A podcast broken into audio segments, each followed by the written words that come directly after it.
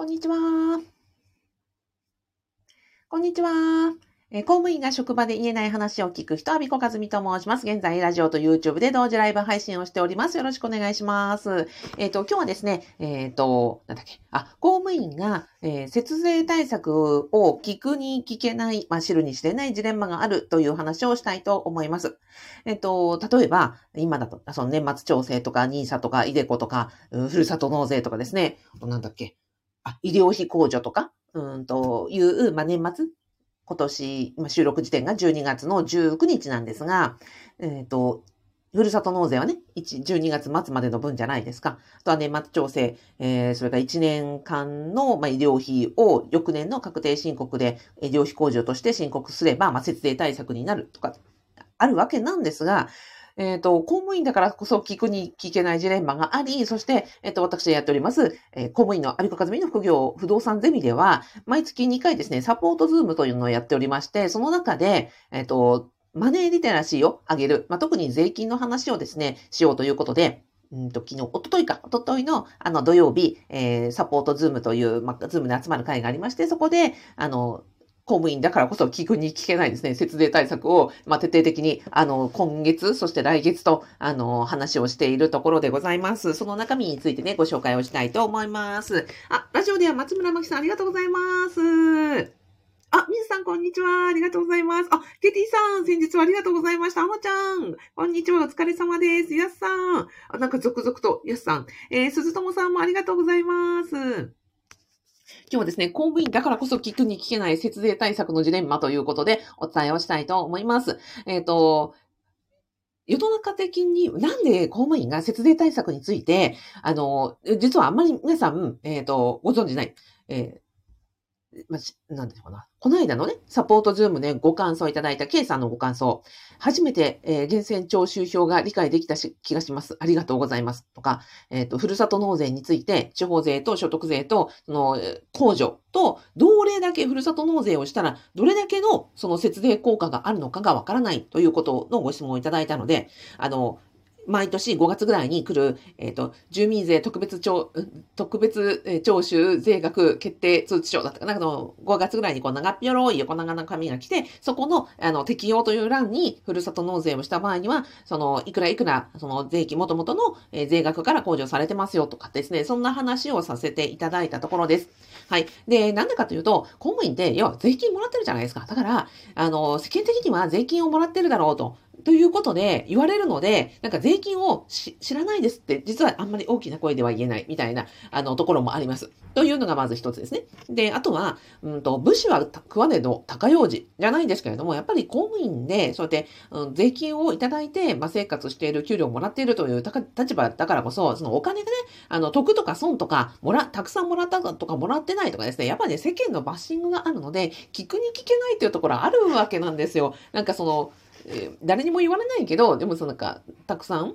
あの、もらってるから文句言うな的なところだったりとか、えっ、と、税金もらってる立場なのに節税なんてけしからんとかね、公務員こそいっぱい払えみたいなところをこう思われてるんだろうな、みたいなこう空気を読んでですね、公務員だからこそそういうのってどこでもこう聞くに聞けなかったり、聞くに聞けない、まあ自分でもちろん調べることもできますけれども、なんかそういうことを、うんと、わからないとか調べたりするところも、そのものもこう、はしたない的な、あの、こともあったりして、そういうところが、その、公務員がマネーリテラシーを、まあ、つけづらかったりとか、いろんなことをやりづらかった、節税対策を、うん、実行しにくかったりする、よなって、実はずっと私は思っておりまして、えっと、退職してからですね、4年間、あの、公務員のオンラインイベント、えーパブパブというのをやっていたり、今はそのファブのサポートズームの中で、そういう、うんと、節税とか、マネーリテラシーとか、公務員だからこそ、実は、あの、聞くに聞けない話というのをですね、あの、たたくさん扱っておるところでございます。はい。では、では、で、うんと、どんな話？あ、そうそう、武士は食わねえと高用事ね。いや、これって結構深い、あの、根深い問題だよなと思っていて、そもそも公務員って、江戸時代の市の交渉で言えば、市じゃないですか。市お侍さん。で、農は農業、工業、商業の市の交渉で言うと、えー公務員って市の交渉の市ですよね。武士でした。おと、お殿様に仕えている、まあ、そのね、藩とかの、うん地方の、こう、事務、手続きとかを、やってるのがお侍さんだったわけですよね。で、その治安を守ったりとかもしていたわけじゃないですか。ということは、その武士でお殿様に仕えてる立場だからこそ、その武士は食わねえと高用事。えっ、ー、と、さっきググりました。誇り高い武士はどんなに貧しくても腹いっぱい食べたかなのように用事を使って見栄を張らなければいけなかったことから言われている。だそうです。やっぱり公務員も、その、武、武士の、ね、死の交渉時代からの、あの、やっぱりマインドってすごいあるんじゃないかなと思うんですね。で、その、まあ、大臣だったりとか、えっ、ー、と、首長さんだったりに、の、殿に使えるマインドで、えー、世のため、人のため、えー、自分がお腹が減っていても、いや、そんなことはないよと。あの、ちょっと痩せ我慢をしたり、えっ、と、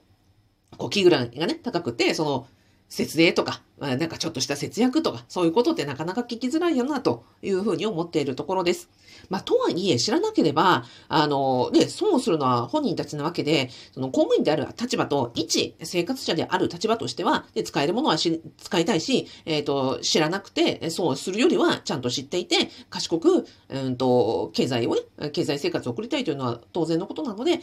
で、実はその、こう、アビコカズミの副業不動産ゼミでやってることっていうのは、もちろん不動産投資もメインなんですよ。でも、不動産投資をやるためには、お金を貯めるとか、お金について知るとか、不動産投資をしていけば確定申告とか、あの、その、税、えー、税率ですね、税率、税収なども知っていって、トータルライフで、給与所得と、えっ、ー、と、不動産所得と合わせて、トタルで、その、節税だったり、蓄財だったり、資産を形成していくというのが、あの、最終のね、ゴール地点ですから、えー、そ、そこに向けて必ず必要なのは、もちろん不動産の知識も必要ですが、えー、経営した時の、その、うん、確定申告とか、税金とか、そういうところもちゃんと知った上で、トータルライフ、えっ、ー、と、人生ね、うん、在職中も、えー、ハッピーに。そして退職してからも、えー、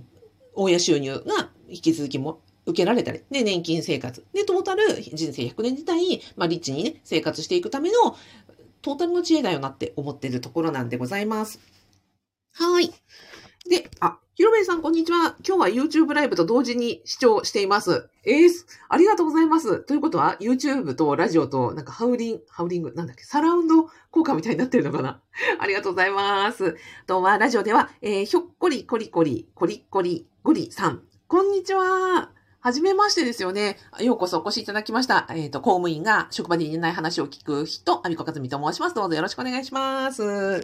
はい。で、えっ、ー、と、という、ま、のがあるので、私がなんで公務員限定にして、あの、副業不動産ゼミをやってるかっていうと、実はそこなんですよね。会社員の方とか、まあ、自営の業の方とか、専業主婦の方からも、あの、アビさんのところにぜひ行ってですね、あの、学ばせてほしいというお声はありがたいことにいただくんですが、まあ、そういうその公務員の、だからこその、うん、特有の事情があったりとか、あとは公務員だからこそ行政の知識を不動産投資にめちゃくちゃ活かせるので、それをもってね、その、なんだろう、誰でも来ていいですよというよりは、まあ、公務員の問題、お悩みに特化した、えっ、ー、と、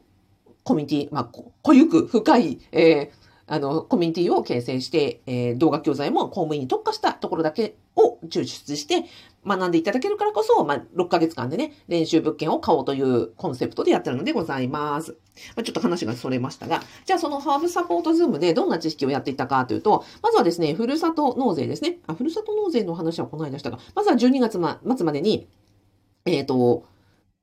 の分が、えー、翌年ですね。翌年の、え、税、住民税や所得税から、こう、寄付金控除といって税額が下がる制度がありますと。ただこのマックスの金額はご家庭や、え、総支給、今まで納めた税金額などにも、所得とか税金額にもよりますので、えっ、ー、と、後からリンク貼っておきます。え、総務省のサイトで Excel シートがありますので、そこで、えっ、と、ご自身の今までの今年の1月から現在までの総収入額を入力してご家族状況なども入れると、マックスのベストの金額が算出できますという話をさせていただきました。あと次に NISA ですね。あの、積立 NISA を年内に、あの、その全部節税枠を使った方がいいんじゃないかということでご質問いただいたんですが、えっ、ー、と、私の答え、それからあの、メンバーさんでファイナンシャルプランナーさんがいて、ファイナンシャルプランナーさんの意見も私の意見も全く同じでしたが、えっ、ー、と、積立 NISA をするときには、その積立という、えっ、ー、と、分散分散投資が、えー、最終的な収益の肝なのでございますと。だから、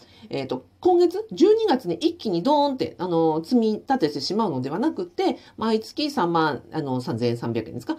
という形で、毎月分散して積み立てていく。そしてインデックス投資といって、えっ、ー、と、経済、世界の経済にこう連動した、あの、商品を買っていく。このことをドルコスト平均法と言います。これはこのタイミングを分散することに、えっ、ー、と、長期のね、収益が得られるというところがあるので、その枠を使い切ることが本文なのではなく、えっ、ー、と、分散投資の基本に立ち返りましょうということと、あとは、NISA とかその、イデコとかですね、その、節税というと、なんか使わなくちゃ損と思うかもしれないんですが、その、投資信託とか金融商品を買って、売却した時の利、えー、利回りに対して、えっ、ー、と、20%の税金がかかるところ、これが非課税になるんですね。ということは、その、例えば40万円の積み立てで ESA の枠を使いましたったら40万円の節税になるわけではないんですよ。その買った時が節税なんじゃなくて、40万円の例えば今年積み立てましたと。